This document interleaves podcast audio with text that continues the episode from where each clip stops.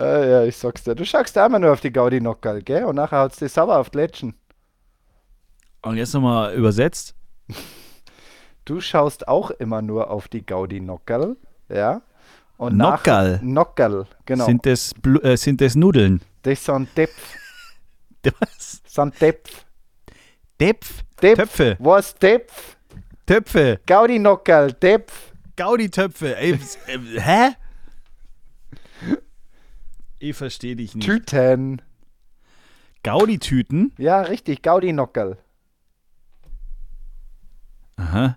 Also ich gucke nur auf die Gaudi-Tüten. Richtig, Super. genau. Und nachher also, haut's dich Tüten, die lustig sind. Richtig, Und dann haut's mich danach auf die Fresse. richtig, genau. Der ganze Satz macht trotzdem keinen Sinn. Ja, doch. Aha. Aha. Okay, googelst du jetzt, was es bedeutet, weil du es selber nicht weißt, oder? Ich sehe gerade, wir machen Recording, oder? Ja, sicher. Ah, scheiße. Okay. Alright, Sollen wir dann lieber anfangen? Ja, lass uns mal anfangen, bevor irgendwie eine Katastrophe. Hey, mach du das mal Intro, ich hole mir währenddessen mal einen Rotwein. Ey. Ey. Na gut.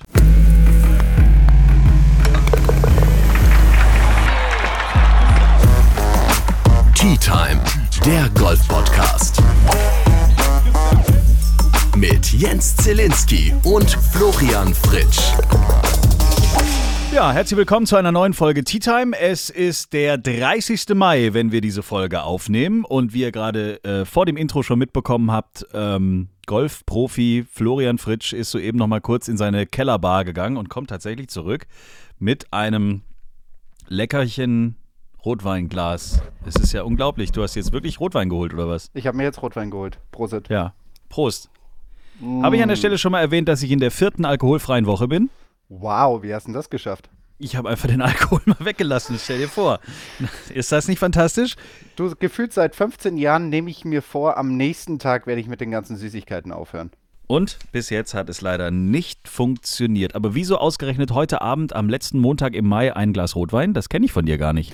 Ist allerdings richtig. Wir haben gestern den 10. Geburtstag meines Sohnes gefeiert. Und das war so schrecklich, dass du heute mit Alkohol nachschütten musst? Ja, klar, dass es direkt so weitergehen muss, so wie es gestern irgendwie losgegangen ist. Oder hat das vielleicht mit dem zweiten Spieltag der Deutschen Golfliga zu tun und du hast als Mannheim-Firnheimer Coach eher gesagt, das sauf ich mir morgen wieder schön. Richtig, so schaut's aus. Und es gab auch noch was zum Feiern, weil ihr habt dem Flo Hörlimann zu einem, zu seinem allerersten Hole-in-One verholfen.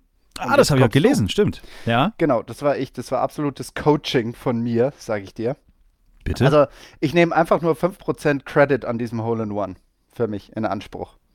Also, es ist so. Wie kann man ein Hole-in-One coachen? Erklär das mal bitte. Naja, indem ich halt gesagt habe, du, pass auf, wir haben jetzt hier Wind und so und wir haben so viel zur Fahne, 158 zur Fahne, ja, wir wollen dort und dort hinspielen, das heißt, der Schlag ist 162, dann mit Gegenwind spielt er sich 165, ja, so, wenn du ihn aber flach machst, dann spielt er sich eigentlich 160, weil der wird auch noch kicken oder so, deswegen, ich hätte ganz gern 160 Meter Schuss in diese Richtung.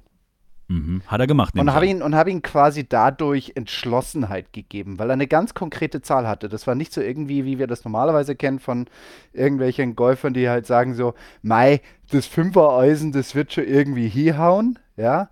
Und dann landet das entweder 30 Meter hinterm Grün am nächsten Abschlag oder halt eben auch mal davor, vorm Grün, sondern wirklich ganz dezidiert runtergebrochen auf eine Zahl, wo alle Faktoren mit drin sind, die notwendig sind, damit dieser Schlag dort landet, wo er eben hin soll. Ja, so, dass er dann natürlich den richtigen Fehlschlag macht, weil er ursprünglich fünf Meter weiter links gezielt hat, dafür kann ich ja nix. Ja, das ist dann sein Fehler gewesen.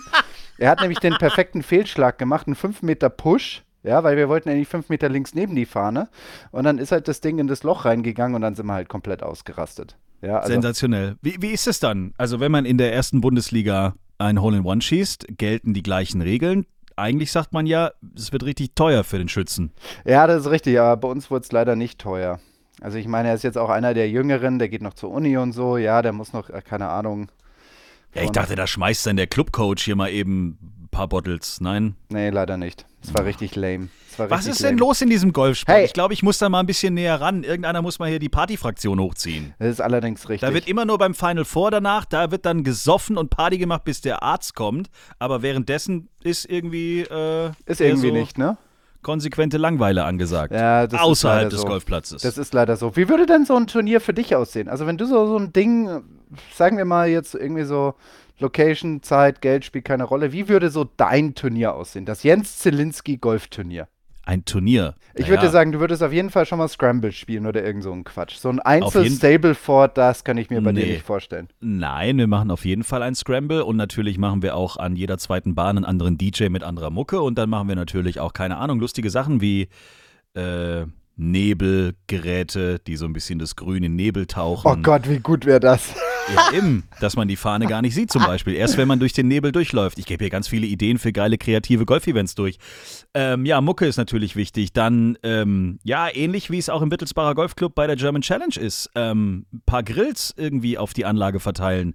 Äh, ein paar kleine Cocktailbars, dass du einfach nicht dieses typische, dort trinkst einen Schnaps und dann kannst du dich um einen Schlag verbessern. Nee, du kannst einfach bestellen, was du willst. Wenn einer Bock hat auf, werd nie vergessen, mein Vater, mein einziger Vater, Bad Griesbach, Brunnwies. Wir haben gespielt und es hat irgendwie, ich glaube, es war scheiß Wetter oder so. Und auf der neuen sagt er so, während wir da hochtigern, sagt er zu mir, ey, jetzt so ein Whisky Cola, das wäre das geilste der Welt.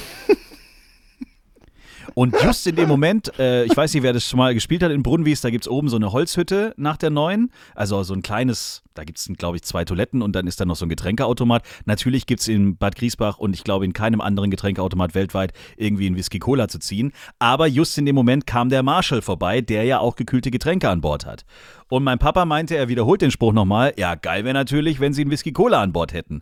Und der coole äh, Typ ist natürlich dann einfach umgedreht, zum Clubhaus gefahren in Brunnwies, werde ich nie vergessen, und kam mit einem Weinkühler voller Eiskü äh, Eisdinger ähm, drin und einem frisch, schön dekorierten Glas Whisky Cola zurück. Wir waren dann, glaube ich, auf der 11.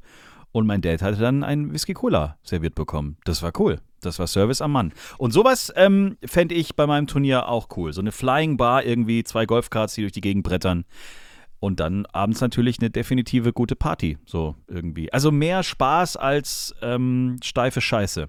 Du hast doch wirklich bei jedem Turnier irgendwie den gleichen Käse mittlerweile. Und das ist klar, weil so ein Turnier ist aufwendig und das ist auch kompliziert. Und wenn du als Club irgendwie vier, fünf, sechs Turniere im Jahr organisieren musst, hast du ja irgendwann auch keinen Bock mehr. Aber na, in die Richtung sollte es mal gehen, finde ich. Ja, dann machen wir das doch. Okay, dann machen wir das. Leute, äh, äh, hiermit äh, meldet euch an. Der Link kommt dann demnächst für das Tea Time Golfturnier. Müssen wir eh demnächst mal machen. Das muss jetzt irgendwie mal fällig sein. Ja, seit So. Monaten Ja. telefoniere ich dir hinterher mit Ja. irgendwelchen Terminvorschlägen. Ja. Und du immer so, ja, vielleicht, weiß ja nicht. ich bin schuld, ich weiß. Da habe ich, meine Pettiküre, da habe ich meine Maniküre. Ja, da das ist hab auch wichtig. Ich, da muss ich joggen gehen, da habe ich mich verabredet. Mhm. Keine Ahnung, irgendwas. So. Aber okay, vielleicht kriegen wir es ja irgendwann hin. Ich habe ich hab, also ich habe ja nichts dagegen. Wir müssen nur irgendwie mal den, für uns für, für irgendeinen Club entscheiden. Wahrscheinlich, wenn wir jetzt bei irgendeinem Club anrufen und sagen, Leute, wie wär's denn im August? Dann sagen die auch, Leute, ihr könnt uns mal kreuzweise, ruft nächstes Jahr wieder an. Genau. Seid ihr eigentlich bescheuert? Wir haben doch jetzt keinen Bock mehr. Unser Terminkalender ist doch schon längst letztes Jahr veröffentlicht worden. Das ist Ah. allerdings richtig. Da sind wir wahrscheinlich ein bisschen zu spät dran, ne? Ja, sind wir wahrscheinlich ein bisschen zu spät dran. Aber wer weiß, wir gucken mal. Also, Vielleicht so schon. Season Closer, weißt du, so ein Saisonabschlussturnier. Weißt du, jetzt mal ganz ehrlich, sobald die Clubmeisterschaft durch ist, ist ja quasi der Turnierkalender eigentlich auch durch, oder? Ich habe noch nie gewusst, wann eine Clubmeisterschaft ist. Die ist immer Wann in der ersten? Septemberwoche. Aha, so. Cool, habe ich noch nie mitgespielt, glaube ich. Doch einmal oder zweimal. Ich musste im Johannistal musste ich immer die Finalrunde moderieren, weil man immer davon ausging, dass der Zille ja eh nicht den Cut schafft. das war schon immer eingeplant. Ich habe mich dann immer getraut, auch mal irgendwann zu fragen, ja, was ist denn, wenn ich da spielen muss? Und dann war kurz fünf Sekunden Ruhe und dann wurde einfach weiter beplant, weil jeder sagte, Alter, du spielst am ersten Tag eine 180 und am zweiten Tag eine 160, wie willst du den Cut schaffen? Genau, wahrscheinlich, als du gesagt hast, ja, was machen wir denn, wenn ich den Cut schaffe, waren auf einmal blankes Entsetzen im Gesicht Ja. eines jeden Umstehenden. So scheiße, unsere Planung ist jetzt komplett Ja. für einen Eimer. Das funktioniert hier gar nicht. Naja, aber wir können es nochmal sagen, es wird irgendwann ein Tea Time Golfturnier geben, versprochen und es wird auch demnächst irgendwann, demnächst irgendwann mal wieder ein Tea Time Golfcamp geben.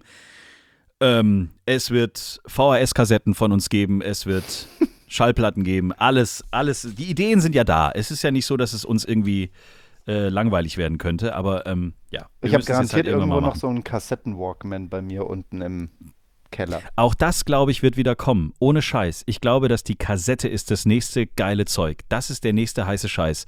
Die gute alte 60-Minuten-Kassette, wo man selber umdrehen muss nach 30 Minuten. Das kommt wieder. Das kommt wieder. Ah, hey, weißt du, was gerade ganz gut passt, wenn wir über Kassetten sprechen? Schieß los. Richtig. Tea Time. Die Players Playlist.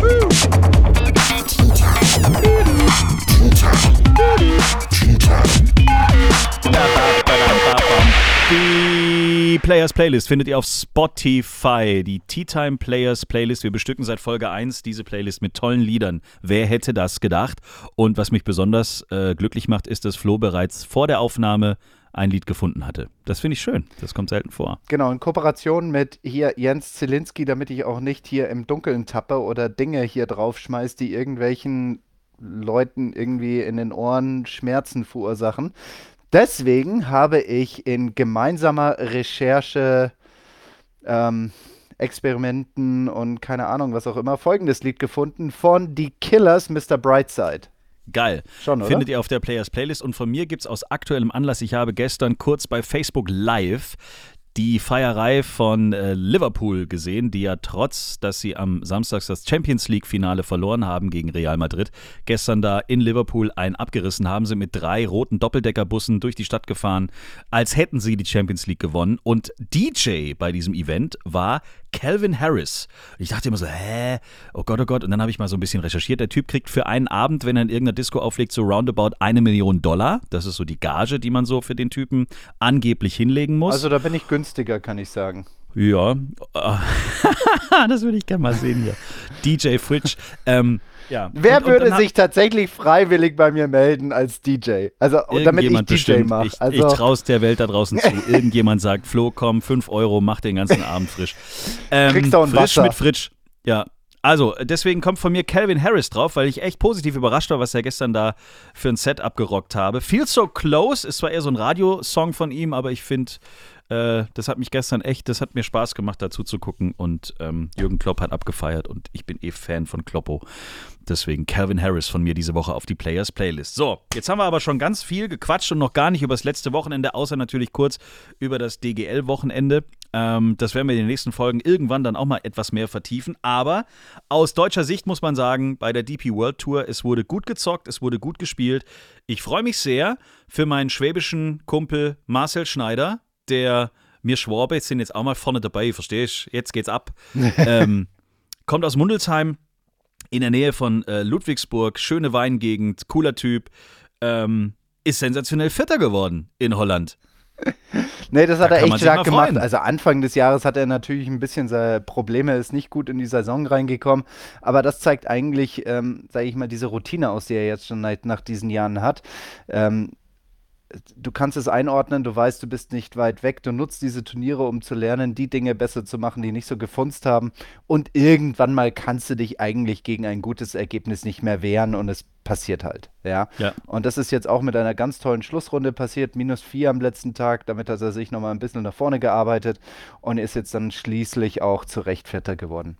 Sensationell. Aus schwäbischer, schwäbischer Sicht ist das natürlich super, aber auch der Hurley, auch ein Baden-Württemberger, muss man ja eigentlich quasi sagen. Äh, Hurley Zehnter, ne? Zehnter, genau, Top 10, der hat auch eine famose Saison, also die läuft echt extrem gut und es würde, Rock'n'Roll. es würde mich nicht wundern, wenn es dieses Jahr oder spätestens im nächsten Jahr bei ihm kracht, aber ich habe ja sowieso irgendwie das Gefühl, dass jede Woche ist ein Deutscher dabei mit irgendwie im zweiten oder dritten Platz, also Irgendwann demnächst Schnackels. Ich Also hab's auch muss, Gefühl. Muss. Ja. Also geht ja nicht anders. Kiwi auch 14. in den Top 20 drin und Sebastian Heisele 62. Bei Kiwi war es jetzt das Comeback nach einer Verletzungspause, also da läuft es dann gleich auch wieder richtig gut. Also ich habe ein sehr, sehr gutes Gefühl für die Porsche European Open, die ja diese Woche anstehen in Hamburg. Das wird, glaube ich, richtig geil.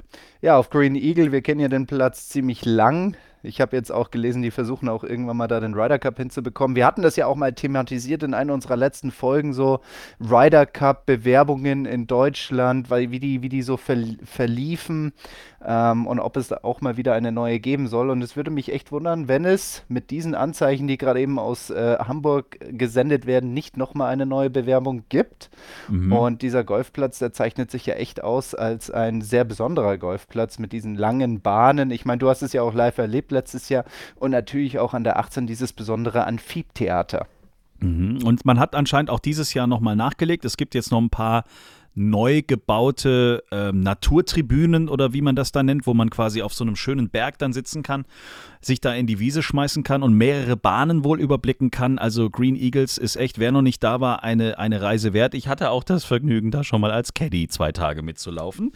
Bisschen wer das ein bisschen die Bunker zu rächen. Vielen Dank nochmal für dieses Erlebnis, Herr Fritsch. Sehr Letztes gerne. Jahr war das. Äh, mehr findet ihr bei uns auch auf Instagram in unseren gespeicherten Stories. Da gibt es eine ewig lange Verkettung von lustigen Geschichten, die wir letztes Jahr da aufgenommen haben. Wer also die Porsche European Open aus dem letzten Jahr, als wir zwei als Team tatsächlich da angetreten sind, ich als Caddy, Flo als Spieler, äh, logischerweise, warum sage ich das eigentlich dazu? Ähm, äh, wer das Andersrum wäre es ein bisschen komisch gewesen. Das wäre extrem komisch, aber vielleicht auch ganz lustig geworden. Ähm, ja, nee, also wer das nochmal angucken will, in unseren gespeicherten Stories findet ihr zur Porsche European Open 2021 nochmal alles, was wir da so erlebt haben im letzten Jahr. Ähm, ja, aber auch auf der Challenge Tour diese Woche gute Ergebnisse. Nick Bachem, bei dem schnackelt demnächst auch, habe ich, äh, hab ich so das Gefühl, Fünfter geworden. Unser Bernd Ritthammer, wieder mal gut unterwegs gewesen. 20. Wobei letzter Tag und vorletzter Tag immer ein bisschen Luft nach oben, finde ich. Mark Hammer und Jonas Kölbing, äh, 23. beide und Dominik Voß und Alan John, 36. Die beiden. Auch auf der Challenge Tour sind die deutschen Flaggen immer vorne dabei. Finde ich schön. Ja, das ist auf jeden Fall ein sehr gutes Zeichen und da würde es mich auch nicht wundern, wenn es dann demnächst mal wieder in die vorderen Ränge reingeht. Ich meine, Nick Bachen hat natürlich einen riesen Vorteil mit seinen, keine Ahnung, entspannten 140 Meilen Schlägerkopfgeschwindigkeit mit einem Driver. Da geht der Ball dann auch mal ein bisschen vorwärts und wenn er dann mal Genauigkeit braucht, mein Gott, und nur, sage ich mal, 260 vom Abschlag, dann nimmt er halt sein Fünfereisen und schubst das Ding da runter und dann trifft er da auch mal das Fairway. Also, ganz ehrlich, das Green Eagle wäre eigentlich gefundenes Fressen für ihn. Er hätte eigentlich das perfekte Spiel dafür. Ja. Ja, mal gucken. Also ich bin, bin wirklich sehr gespannt, was da diese Woche abgeht. Die ersten Spieler habe ich heute auf Instagram gesehen, sind tatsächlich schon da, spielen sich warm, trainieren auf der Range, gehen auf den Platz, machen ihre Proberunden und am Mittwoch ist er dann schon Pro Am und ab Donnerstag geht es dann richtig ans Werk in Green Eagle. Ähm, ja, wir sind da mal gespannt. Ich habe ja mit Bernd quasi in der letzten Woche, ich weiß nicht, ob du es mitbekommen hast, Flo, ich habe mit ihm quasi mehr oder weniger ausgemacht, nachdem er gesagt hat, er muss so ein bisschen in Flow kommen und er braucht immer so zwei Turniere am Stück, um dann im dritten zuzuschlagen. Das wäre so seine Statistik. Ist es eigentlich klar, dass er nächste Woche, diese Woche zuschlägt in Hamburg? Das haben wir eigentlich ausgemacht. Du, nach all den Jahren auf den Touren, ich meine, er ist ja jetzt auch kein Rookie mehr. Ich meine, diesen, diesen, diese Auszeichnung Rookie of the Year wäre wahrscheinlich für ihn jetzt auch nicht mehr so drin. Ähm, wird da auch ein bisschen Substanz dahinter sein, gehe ich mal davon aus. Rentner weißt du, wie komisch das ist? Ich werde dieses Jahr 37. 37, mhm. ich gehe auf die 40 zu. Du alter Sack. Ja, schon, oder? Also ich habe ja. das auch noch nicht so wirklich realisiert. Ne? Also gestern haben sich so, also beim DGL-Spieltag hatte ich Spieler dabei, die haben sich so unterhalten, so, hey, stell dir vor, das ist nicht mal ein Zehner, sondern ein 2000 irgendwaser. Und ich so, ich bin ein letztes Jahrtausender. Ja. Ich habe eine 7 vorne stehen. Hallo, jetzt hör mal auf hier ein auf. Ich bin Baujahr 79. Tschüss. Ich ja, bin 85. Kannst mit deinen 37 nochmal in die Krabbelgruppe gehen, mein Freund. weißt du, was mir meine Freund, äh, Freundin, oh Freundin? Gott, Ach, Freundin, gibt's was Neues? Ja, Wusste ich genau. noch gar nicht. Erzähl. Okay, wir fangen das nochmal an. Weißt du, was mir meine Frau heute gesagt hat? Nein. Sie so, ich habe noch 13 Jahre, bis wir auf die Seniors Tour gehen. Ah, ach was. Also, das ist ja lustig. Ich habe tatsächlich heute genau den gleichen Gedanken gehabt, als ich vorhin gelesen habe, dass Bernhard Langer ganz gut unterwegs war am Wochenende. Ja, und Tommy Gögel hat auch ordentlich gespielt bei der Seniors ja. PGA Tour. Also, also Können wir das hier als offizielles Statement schon nehmen? Ich meine, wenn die Frau schon die Ampel auf grün stellt, kannst du ja jetzt ganz entspannt sagen, yes, Baby, es geht los. Ich bin dabei. Also 13 Jahre habe ich noch und dann geht's wieder, geht's wieder los. Äh, dürftest du ohne Probleme da, oder müsstest du dich dafür irgendwie qualifizieren? Nee, ich müsste natürlich eine Qualifikation spielen. Also okay. definitiv. Also ich ganz ehrlich, ich habe mich jetzt noch nicht in, in Tiefe damit auseinandergesetzt, weil das Du, das ist nicht mehr lang, so noch 13 ist. Jahre, das geht jetzt ratzfatz, ne? also Besser heute Abend noch mal ein bisschen einlesen. Ja, da hast du wahrscheinlich gar nicht so unrecht, ne? Ähm, ich glaube, Tommy, also mit Thomas Gulgele, ich bin jetzt der musste sich, glaube ich, gar nicht irgendwie qualifizieren. Also für die PGA, Seniors PGA Championship natürlich schon. Ja. Ähm, aber ich sag mal, für das Spielen auf der Seniors Tour gar nicht. Jetzt ist es aber auch so, dass er keinen Sieg hatte auf der European Tour, aber ich glaube, so elf Jahre konstant immer unter den besten 120 ja, war. Jetzt weiß ich nicht, ob es da also eine, eine, sag ich mal, Geschichte gibt, so, hey, wenn du so viele Jahre immer unter den besten 120 bist, dann kriegst du irgendwie so eine Spielkategorie oder whatever. Ähm, aber das habe ich ja eher weniger. Deswegen, ich gehe stark davon aus, dass ich da so eine Q-School spielen muss. Und dann habe ich wieder eine Chance auf Rookie of the Year. Florian Fritsch, 51 Jahre, ist Rookie of the Year. Richtig grün hinter den Ohren. Noch mal und hat trotzdem noch eine 3 untergespielt an dem gleichen Tag, Bernhard. In 13 Jahren ist er dann. Ist Bernerle, Mitte 70? Oh, wow. Mitte, Ende 70? Er wird immer noch unter Paar spielen. Ich gehe jede Wette ein. Ja, da wird er konstant sein Alter unterspielen, würde ich mal sagen. das wäre cool, wenn er dann einen Rundendurchschnitt hat, der tiefer ist als sein, als sein Alter. Weißt ja. du, dass man mal eine Runde spielt, die tiefer ist als sein Alter? Das ist ja schon ziemlich cool. Aber ich glaube, er hat tatsächlich die Chance, über ein Jahr hinweg einen Rundendurchschnitt zu haben, das tiefer ist als sein Alter. Ja, du kannst da auch noch hinkommen. Jetzt stell dich mal nicht so an. Das kommt alles noch mit der Zeit. Wir sprechen gleich noch kurz über das, ja, ich muss auch sagen, das Wochenende war so im Zeichen der Patz positiv wie negativ. Darüber können wir gleich noch mal sprechen. Ein guter Kumpel von dir ist jetzt äh, Vizekapitän geworden beim Ryder Cup. Auch darüber müssen wir gleich noch mal kurz sprechen. Und es gab jede Menge Fragen aus dem Publikum. Mehr gleich. Oh oh. Vor! Tea Time Werbung. Lust auf das heißeste Barbecue beim coolsten Profi-Golfturnier? Bei der Big Green Egg German Challenge, powered by VCG, erlebst du ein Battle europäischer Spitzengolfer, Schnupperkurse, einen echt bayerischen Biergarten, die VCG Players Party mit DJ Twism und, und, und. Sei dabei, auch als Nichtgolfer, im Wittelsbacher Golfclub in Neuburg an der Donau, vom 21. bis 24. Juli. Tickets ab 5 Euro unter german-challenge.de. Na, wieder nur Paar. Tea Time, Werbung Ende. So, was sagst du denn zu deinem Kumpel Eduardo Molinari? Ist äh, von deinem anderen Kumpel Henrik Stenson, dem Kapitän des europäischen Ryder Cup Teams, zum Vice oder zum Vizekapitän gewählt worden. In der Heimat, in Bella Italia, in Roma, ist er auch noch äh, im äh, Chefposition. Äh? Doch geil. Ja, irgendjemand muss ja im Restaurant die Bestellung machen können, oder?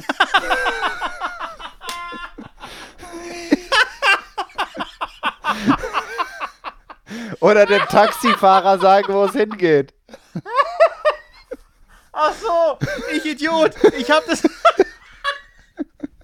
Ja, daran hast du jetzt nicht gedacht, gell? Ja, überhaupt nicht. Du hast jetzt recht, wahrscheinlich natürlich. gedacht, du hast jetzt wahrscheinlich gedacht, Eduardo, der wird wahrscheinlich alles wissen, ne? mit seinen Statistiken, mit seinem Statistikgolf, der weiß ganz genau alles über jeden Spieler und kann dann perfekt zuordnen. Wenn er jetzt noch so ein richtiger Psychologe wird und jeden auf sein, sag ich mal, Persönlichkeitsprofil richtig runterbreaken kann, für das perfekte Match, besser als Parship oder sonst irgendetwas, die Leute zusammenbringt für die Vierer.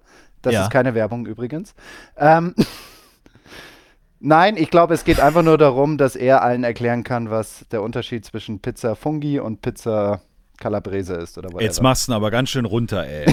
Also, komm. Vor, vor, dem Hintergrund, dass er in einem, sag ich mal, unserer ersten Podcast mal äh, mitmachen wollte, ist das schon ein bisschen fies von mir jetzt, ne? Nein, ja, also mit, mit. Stimmt, wir haben da noch eine Einladung offen, beziehungsweise Richtig. wir haben da noch eine Zusage offen. Ja, ich muss so ihn, ich muss ihn nochmal kontaktieren und sagen, hey, yo, wie schaut's jetzt aus? Spätestens jetzt mit Henrik zusammen. Das wäre natürlich geil. Das wäre grande. Grande wäre das. Äh, da kannst du noch einmal eine Chianti mitbringen. Nein, also Dodo, Dodo ist ein absolutes Brain. Man würde das eigentlich nicht von einem, sag ich mal, von einem Italiener würde ich eher so, so andere Dinge erwarten, weißt du, so Persönlichkeit reinfühlen können, weißt du, so einfühlsam mhm. sein und whatever. Aber das ist, das ist ein Brain. Der hat eine, ich meine, der ist selber nochmal an die Uni gegangen, um Physik zu studieren, studieren oder Statistik, um irgendwie dieses ganze Thema zu checken mit diesen Ballfluggesetzen und was weiß ich nicht alles, um sich wirklich reindenken zu können in dieses Thema Golf. Das ist nicht dein oder Ernst. Ja, doch. Doch, das macht er. Deswegen magst du den so, weil der auch so ein Excel-Heini ist wie du. So ein, ja, so, ein, so ein Wissenschaftler, so ein Professor. Genau, dann hat er jetzt auch Ah. eine Firma gegründet, ne, wo die, die quasi so komplett dein Spiel auseinander nimmt und dann Statistik, au, statistisch aufwertet, wie du einen Platz quasi zu spielen hast. Also das, das muss man sich ungefähr so vorstellen. Die nehmen halt eine gewisse Anzahl an Schläge, die du gemacht hast in deiner Vergangenheit, in Situationen, die du erlebt hast und projiziert das dann auf den zu spielenden Platz und gibt dir dann daraufhin Empfehlungen, wie du jedes Loch zu spielen hast. Also wenn sie zum Beispiel rausgefunden haben, der Zielinski, jedes Mal, wenn ein Baum links ist, fängt er an, 50 Meter Slices zu hauen mit einem Driver. Aber mit seinem Dreiereisen ist er immer ziemlich gerade. Dann würden die sagen, hey, basierend auf deiner Vergangenheit solltest du hier ein Dreiereisen hauen. Boah, das ist ja clever, das weiß ich ja dann selber. Also so, also komm. Ey, nee, also nee. Weißt du, weißt du, wie oft ich folgende Situation erlebe? Ich spiele mit Spielern, die hauen einen saugeilen Transportschlag auf einem Paar 4 oder Paar 5 und der Ball liegt dann, keine Ahnung, ich sage jetzt einfach mal 50 Meter vorm Grün und dann sagen sie mir, boah, ich hasse diese Distanz. Und dann denke ich mir, ja, warum hast du denn da reingespielt? Ja, was soll ich denn sonst machen? Vom Fairway nimmt man doch einen Transportschläger, oder? Hm. Und da denke ich mir, sag mal, wie, wie, weißt du, Sag mal, wo, Ja, eben, wo hast du dein mal. Gehirn gelassen, du Ja, Vollpfosten? ja, ja, und da ist er halt ein absolutes Brain. Er kennt dann, ich meine, das, das dürfen wir jetzt auch nicht verkennen. Ich meine, eine große Zuschauerzahl werden ja dann doch auch irgendwo Italiener sein. Sie. Und aus eigener Erfahrung kann ich sagen, dass so ein italienischer Zuschauer auch ein bisschen anders agiert als ein deutscher Zuschauer, als ein schwedischer Zuschauer und so weiter und so fort. Und das gehört ja alles dazu. Die Jungs müssen ja darauf vorbereitet sein, was sie erwartet dort. Ja. Ja. Und dazu braucht es halt jemanden, der sich da auch ein bisschen auskennt. Und ich würde jetzt einfach mal sagen, Eduardo hat ein bisschen was mit It Italien zu tun, kennt bit. sich da aus, ist ein super Golfspieler, hat auch selber schon Ryder Cups gespielt und gewonnen in Glen Eagles. Und warum nicht er? Es passt doch. Ja. Es macht doch absolut Sinn. Nee, ich find's auch cool. Damit hätten wir jetzt Henrik Stenson als Kapitän. Thomas Björn ist als erstes nominiert worden als Vizekapitän. Der kennt sich ja da schon ganz gut aus. Er war ja selber schon mal Captain. Und eben jetzt äh, aus Italia Eduardo Molinari Dodo. Äh, großartig. Weißt du, ob der in Hamburg spielt? Ich glaube ja, ne? Ich denke schon. Ich glaube, die ganze Gemeinde ist versammelt. Ich glaube, Henrik Stenson spielt. I can tell you, I can tell you, I cannot tell you. Warte mal kurz. Schedule, Porsche, European Open, Mhm. Entry List. Wir haben Fleetwood Stenson Keimer. Mhm. So, wo ist die italienische Flagge? Da, Andrea Pavan ist dabei aus Italien. Wen haben wir denn noch? Ah, die Amateur-Invites sind Anton Albers und Philipp Kattig. Ja. Die National Spots wurden vergeben an Yannick de Bruyne, Yannick Schütz, Mhm. Nick Bachem, Geil. Alexander Knappe und Freddy Schott. Cool. Ja. Francesco Laporta aus Italien ist dabei und Eduardo Molinari. Ist er da? Cool. Der ist er da. Und der repräsentiert die Eduardo Molinari Golf Akademie in einem meiner Lieblingsgolfplätze in Italien, bei Torino in der Nähe. Ach so. Park Roveri. Ist in seinem eigenen Club Mitglied. Das ist ja auch geil. Es hat was, oder? Ja, ist nicht schlecht. Not so machen. bad. Okidoki. So, also, dann haben wir auch das Thema Ryder Cup aktualisiert. Ähm, was glaubst du, wie geht es heute Harold Warner dem Dritten? Du meinst nach dem zweiten Neun oder was? Alter. Also für alle, die es nicht mitbekommen haben, das ist eine Story. Also wir haben auf der DP World Tour und wir haben auf der Challenge Tour sensationell lange gelochte Putts gesehen, die am Schluss auch alles entschieden haben, im positiven Sinne. Wir haben aber auch am letzten Wochenende genau das gleiche in umgekehrter Reihenfolge gesehen, dass Putten eher mal richtig in die Krise ein reinschubsen kann. Also Harold Warner III. war in der Finalrunde auf der USPGA Tour einer mit der Führenden, also auf der 1, ganz vorne und das bis zum Loch Nummer 12. So, und dann ist irgendwie ist er in den Bunker gekommen und dann ging es ein bisschen länger. Also er hat auf dem 12. Grün irgendwie nach diesem Bunkerschlag vier Putts gebraucht. Und ähm, ja, es hat ein bisschen gedauert. das hat ein bisschen, glaube ich, in der Birne auch eingeschlagen, wie wir das so kennen. Und danach ging einfach mal gar nichts mehr. Aber wenn man sich jetzt mal reinzieht, was das für Auswirkungen hatte. Also, ähm, insgesamt hat er dann auf den letzten sieben Löchern zehn Schläge verloren. Der kam also mit einer 45 auf den Back 9 ins Clubhaus. ja, Hat dann eine So schaut's 78er Runde unterschrieben. Und das bedeutete nicht den geteilten ersten oder überhaupt den ersten Platz, den er am Loch 12 noch auf der Scorekarte stehen hatte. Nein, er wurde am Schluss 27. Und dafür gab es dann statt 1,5 Millionen Dollar, die er als erster bekommen hätte, 56.000 Dollar. Das ist jetzt auch nicht so schlimm. Also, das ist auch nicht so schlecht. Aber wenn du dir mal überlegst, dass du mit einem fucking Loch. Also, wenn der da ein Paar gespielt hätte und der hätte einfach weiter so gespielt, wie davor, ja. hätte er wirklich eine Chance gehabt, richtig viel Kohle auch zu machen. Das ist ja für so Spieler echt extrem wichtig, auch mal, dass du zwischendurch einfach mal so einen geilen Tag hast. Ja. Und dann bricht der einfach zusammen und du musst dich da sieben Löcher da durchschleifen und dann machst du am Schluss zwar trotzdem noch gute 56.000, aber du hättest Millionär werden können nach diesem Tag. Also das finde ich schon, jetzt mal unabhängig von der Kohle, ich weiß, ich bin immer so ein bisschen, aber ich überlege mir einfach, ihr erzählt immer, wie teuer dieses Leben ist und was man da alles auch berücksichtigen muss und wie wichtig es ist, einfach mal so ein paar gute Wochen zu haben. Aber ich glaube, wenn du an dem Tag nach über der Hälfte des Turniers, äh, nach über der Hälfte dieser 18 Loch da vorne auf dem Leaderboard stehst wie geht man damit um? Also anscheinend hat er es gut weggesteckt, er hat danach irgendwie noch zwei Stunden Autogramme gegeben und hat jedem ins Mikrofon gesagt, Leute, mir geht's gut, es ist halt blöd gelaufen, scheiße. Aber das ist ja offensichtlich gewesen, dass nach der 12 der Kopf komplett zugemacht hat. Da ging ja dann nichts mehr.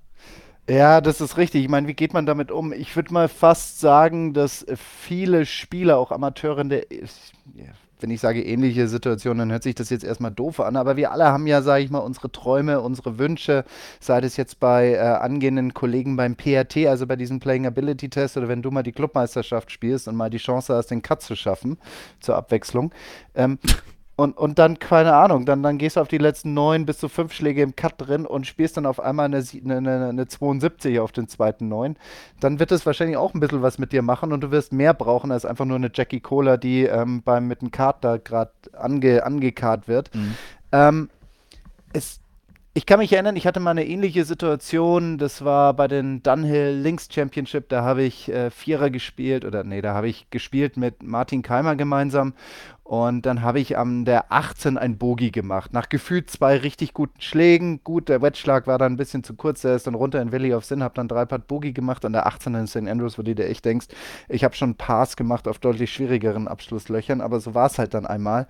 Und ich war dann auch komplett leer und komplett fertig und es hat mich echt ein paar Tage gekostet. Also ich habe echt ein paar Tage gebraucht, um mich davon zu erholen. Ähm, weil, weil für mich war in dieser Situation auch eine Menge on the line, ja. Also hätte ich da dieses Paar gemacht, hätte ich wahrscheinlich schon zu dem Zeitpunkt genügend Kohle gehabt oder Punkte gehabt, um meine Karte zu halten für das Jahr drauf. So, dann habe ich halt nochmal bei den British Masters gut gespielt und dann auch bei in, in, in Portugal unten so, dass es dann am Ende gereicht hat. Ähm, aber das war dann auch erstmal ein Tiefschlag.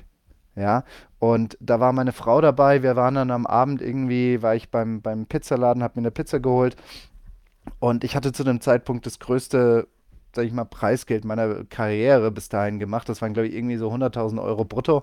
Ähm, das ist jetzt nicht wenig und ich war trotzdem sowas von niedergeschlagen, was aber dann wiederum ein gutes Zeichen für mich war, weil ich dann realisiert habe, oder was heißt realisiert habe, das war dann so eine Bestätigung, ich tue es nicht nur wegen dem Geld. Ja. Ich meine, ich bin jetzt mal ehrlich und sage, natürlich habe ich nichts dagegen, wenn, wenn da ein bisschen Preisgeld rumkommt. Ja, gebe ich zu, ist alles in Ordnung. Aber das in dem Moment habe ich auch gemerkt.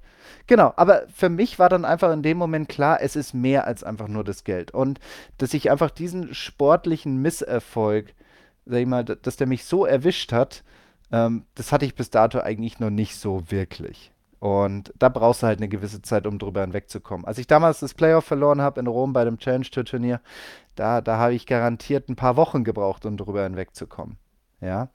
Ähm, aber ich würde mal so sagen, es, es ist nicht entscheidend, wie lange du brauchst. Es ist entscheidend, ähm, dass du es schaffst, davon wieder zurückzukommen. Mhm. Das ist das Entscheidende. Das gehört dazu. Und es ist ja auch das Schöne an dieser Sportart. Ne? Also, dass es einen diese Tiefschläge gibt, weil wenn man dann gut spielt, umso schöner ist es dann umso besonderer ist dann dieser Moment. Und ich glaube, das ist auch mit der Grund, warum wir alle diese Sportart so verdammt lieben, weil sie eben auf der einen Seite so beschissen ist und auf der anderen Seite so absolut genial, so richtig schön erfrischend, so erquickend, ne? dass du einfach sagst, boah, geil, das war heute so eine gute Runde und es war so toll und es hat so viel Spaß gemacht, meinem Buddy da das Bierchen wegzunehmen äh, beim Zock.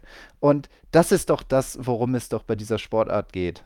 Und was ja auch immer Spaß macht, sind äh, Fragen aus dem Publikum. Tea Time. Achtung! Hörerpost! Seit wann haben wir denn da so einen schreienden Postboten? Alter, Wow. was ist denn hier los? Also Achtung! Hörerpost. Was war das nochmal? Ich habe nichts gehört. Sophie aus Rostock möchte wissen, wie oft wechseln Profis ihre Schläger während einer Saison, beziehungsweise was passiert eigentlich mit den alten? Das eine oder andere Wedge So. habe ich hier im Büro stehen von Herrn Fritsch aus alten Zeiten. genau. Also, es kommt darauf an, welche Schläger. Ne? Also, meiner, ich habe bestimmt einmal im Jahr meinen Eisensatz ausgewechselt. Einmal im Jahr, okay? Also, jedes Jahr hatte ich einen neuen Eisensatz. Ähm, die, bei den Drivern genauso. Okay, aber weil der Sponsor sowieso neue Raketen rausgebracht hat, Ja, oder? das, Ja. Da, das, das zum einen und zum anderen, weil wir halt einfach mit so diffizilen Situationen zu tun haben, dass wir halt einfach frisches Gerät brauchen. Mhm. Also, ich sag mal so, auf, auf vielen Golfplätzen macht es äh, weniger einen Unterschied, aber bei uns kommt es halt auf Millimeter an, ja, und wir versuchen so die letzten paar Prozente oder Kommaprozente irgendwie rauszuholen. Und da müssen wir uns einfach auf unser Gerät verlassen können. Und wenn das halt nicht absolut top gepflegt oder neuwertig ist oder neuartig, dann ist halt doof, ne? Und deswegen gehen dann auch gerne mal bei den Kollegen nach zwei, drei Wochen neue Wedges ins Bag. Wow, okay. Wird Simon, halt einfach ausgetauscht. Oder auch ein neuer Golfball alle drei Loch. alle drei Loch neuer Golfball. Korrekt. Hui. Auch wenn er, auch wenn er nicht angekattet ist oder sonst irgendetwas, aber nach drei Loch sagst du einfach, okay, jetzt ist mal Zeit für einen neuen. Kommt bei mir auch öfter vor, aber das hat dann nichts damit zu tun, dass ich den Ball austausche, sondern der andere ist halt weg. Naja, so, Simon, äh, der hatte schon vor ein paar Tagen geschrieben, äh, wir haben in einer der letzten Folgen, ich glaube auch Bernd war da dabei, über, über die Spikes äh, unter den Schuhen gesprochen. Also darüber, dass zum Beispiel so ein älteres Semester wie Michel Angel Jiménez äh, tatsächlich noch diese alten Stahlspikes ähm, unterm Schuh hat. Simon will wissen, was Bernd und du unterm Schuh haben. Ähm, habt ihr überhaupt noch Spikes, schreibt er? Oder ich meine, viele Golfschuhe haben ja quasi nur noch so Noppen drunter, Ja. also nichts mit Schrauben und so weiter und so fort. Also ich habe lange Zeit mit den Noppen gespielt. Inzwischen habe ich Schuhe mit, sage ich mal, ganz normalen Spikes. Also das sind jetzt keine irgendwie besonderen. Also nicht so wie, wie manche Spieler auf der Tour das haben mit diesen Black Widow-Krallen, mit diesem Metallspike in der Mitte, Ja. wo du quasi alles aufreißen kannst, was dir unter den Fuß kommt. Selbst Beton kannst du damit aufreißen und aufrütteln. Ähm, aber das, das, das reicht für mich. Okay. Ja, also ich sage jetzt einfach mal, dass für die für 99,9% aller Lagen, aller Wetterbedingungen und dementsprechend dann Bodenbeschaffenheit und sage ich mal mit, mit dem Gleichgewicht, mit dem Gewichtstransfer, den ich im Schwung habe, brauche ich jetzt keine, muss ich, brauche ich jetzt kein Fundament im Boden, um irgendwie nicht umzufallen. Dann Uli aus Hannover schreibt: Hallo ihr drei, danke für den to tollen Podcast. Ich spiele erst seit zwei Jahren Golf und deswegen hoffe ich, dass meine Frage nicht völlig daneben ist. Ich habe heute die DP World Tour Rankings angeschaut und bin etwas überrascht, dass zum Beispiel ein Spieler wie Justin Thomas auf Platz 3 geführt wird, obwohl er doch gar nicht auf der DP World Tour spielt. Ja, das hat damit zu tun, dass natürlich nicht nur die DP World Tour Turniere in die Rangliste reinfüttern, sondern es sind eben auch die WGCs und Majors. Aha. So, und da hat ein Justin Thomas, sage ich mal, ganz okay abgeschnitten in letzter Zeit. Ja. Vor allem jetzt unmittelbar vor ein, zwei Wochen, würde ich mal Da sagen. war er nicht Das so ganz schlecht, ja, das stimmt. Ja, genau. Da hat er mal einen Euro oder zwei mitgenommen, wenn wir wieder vom Preisgeld es haben. Und deswegen wird er dort entsprechend weit vorne geführt. Michi möchte folgendes in die Runde werfen. Wie viele Schläge wären Flo Alle. oder Bernd schlechter, wenn sie auf 18 Loch einen Satz für Linkshänder benutzen müssten? Wäre das nicht mal eine coole Challenge? Zille mit seinen normalen Schlägern gegen Bernd und Flo, die jeweils die falschen Dinger mitnehmen müssen. Das fände ich echt mal witzig, wenn wir das machen. Ja, das ist echt nicht schlecht. Also ich würde also ich würde jetzt mal schätzen, dass ich wahrscheinlich Doppelbogey-Golf spielen würde. Oh, da hätte ich ja vielleicht sogar eine Chance, wenn ich einen ganz guten Tag habe. Also ich würde Wenn ich einen wahrscheinlich richtig guten Tag habe. so, so Doppelbogey-Golf wäre auf jeden Fall drin. Also ich würde denken, dass ich so irgendwo um die 100 spielen würde. Auf einem normalen Platz Okay. von Gelb.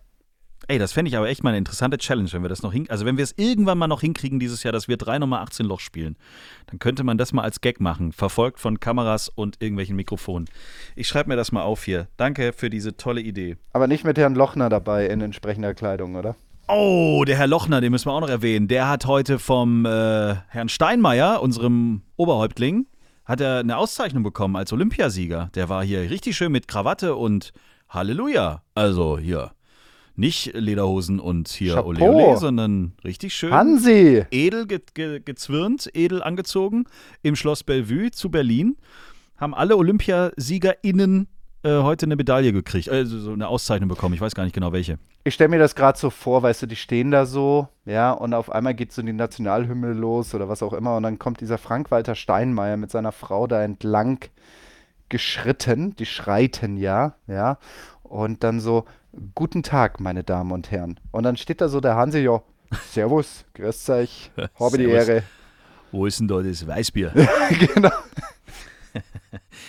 ja. Oh, den müssen wir echt unbedingt mal wieder einladen. Der wird doch bestimmt auch bei, dem, bei den BMW International Open, schlägt er doch bestimmt beim Pro-Am ab, oder? Ja, definitiv. Also Da, da, Da, da war er jetzt Mann. öfters mal dabei und ich meine, das letzte Mal ist er, ja, whatever. Ich, ich gehe mal, ich geh mal stark davon aus, dass er dabei sein wird. Ja.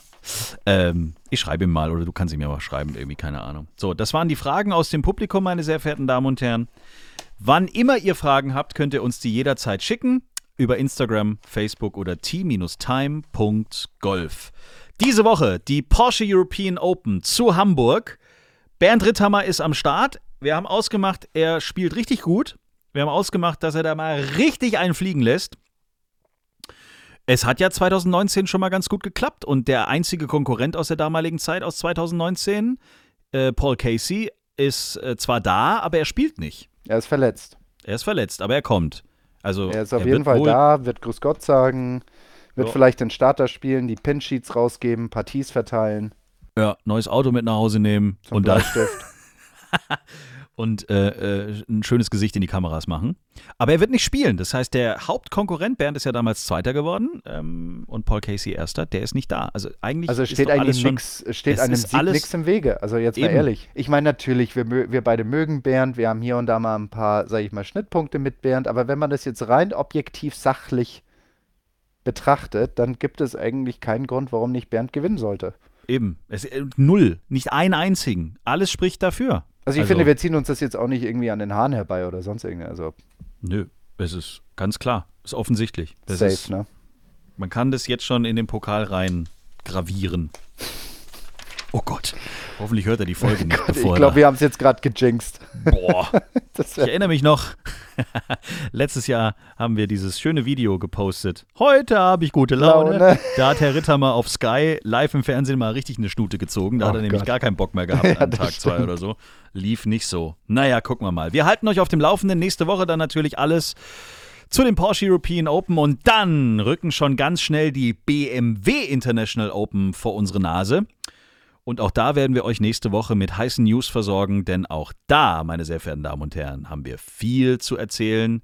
Es gibt uns wieder zu hören, aber es gibt uns dieses Mal auch, nee, es gibt uns nur zu hören tatsächlich, weil dich wird man ja auch, weiß ich nicht, darf man jetzt schon sagen eigentlich? Darf ich das schon als kleinen, ja, kleinen raus, Knoppersriegel, komm, ja, als doch, ganz kleinen raus, Knoppersriegel? Komm, ja, mach, tu es, tu meine es. sehr verehrten Damen und Herren, wir haben es ja schon mal hier thematisiert, aber es ist tatsächlich so, Florian Fritsch, the one and only, der Mann, der in 13 Jahren auf der Seniors Tour alle kaputt spielen wird, ist neuer, frischer Mega-Kommentator bei Sky. Richtig, so schaut's aus. Herzlichen Glückwunsch nochmal an dieser Stelle. Ja, vielen Und Dank. Der erste große Auftritt ist dann tatsächlich Bei den BMW München, ne? International Open in München-Eichenried. Oh, wow. Mhm. Also, wenn ihr Sky guckt und das Golf-Event guckt, dann hört ihr Flo äh, im Live-Kommentar. Da bin ich sehr gespannt. Aber mehr zu München erzählen wir dann nächste Woche. Ja, würde ich auch sagen. Wir ja. haben da so viel zu erzählen, da wird so viel passieren, um Gottes Willen. Also, wir sind eigentlich durch, finde ich, für heute. Äh, es sei denn, du hast noch eine Frage, Flo. ja, tatsächlich habe ich. Welche? Was, was wäre deine Anforderung an Jugendtraining im Club?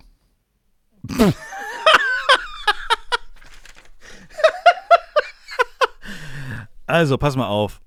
Nee, sag, Ist jetzt echt dein Ernst, diese ja, Frage, ja? ich erzähle dir den Hintergrund. Ich weiß, es ist komplett off-topic, aber ich erkläre dir den Hintergrund. Ich versuche, ich komme ja, sag ich mal, aus dem Hochleistungssport. So, und ich hatte jetzt auch schon die eine oder andere Kindergruppe. Ja, klar, bin ich mir sicher. Und ähm, wenn ich Mhm. dann so Zehnjährige vor mir stehen habe und ich will dann mit denen Hochleistungssport machen, dann ist es da teilweise so. Kennst du dieses, dieses, dieses Prinzip aneinander vorbeireden? Mhm. Ja, und inzwischen ist meine Erfahrung, natürlich kannst du gewisse, sag ich mal, sportartspezifische Inhalte mit reinnehmen, aber eigentlich ist es eine betreute Sportgruppe. Ja. Ja, so, und wenn du jetzt reingehst mit der Erwartung oder der Anforderung, mein zehnjähriger Bub soll schwingen wie Tiger Woods und so, ein, so einen Willen haben wie, keine Ahnung, äh, Justin Thomas und whatever, dann ist es Mhm. einfach komplett vorbei. Die Jungs wissen teilweise noch gar nicht, dass sie Pro werden wollen. Das ist eine Be wissen ja gar nicht, wer Justin Thomas zum ist. Bleistift, ja, das ist eine betreute Sportgruppe. Ja. Deswegen, aber mich würde es einfach mal interessieren, was ist so die grundsätzliche Anforderung und Erwartung an ein Jugendtraining?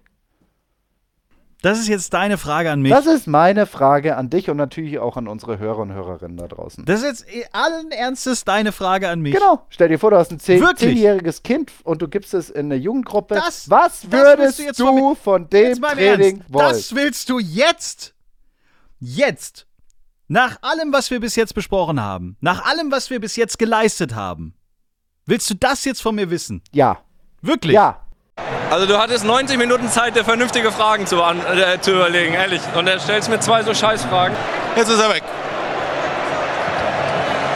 Ganz schlimm, ganz schlimm. Ganz schlimm, Flo. Ganz schlimm. Aber schöner kann die Folge nicht aufhören.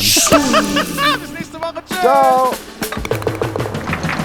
Schreibt uns, liked uns. t-time.golf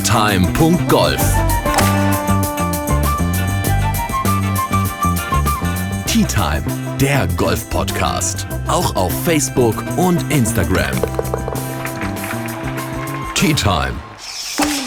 Tea Time ist eine Produktion von Pot Ever. Infos und noch mehr spannende Podcasts gibt's auf potever.de.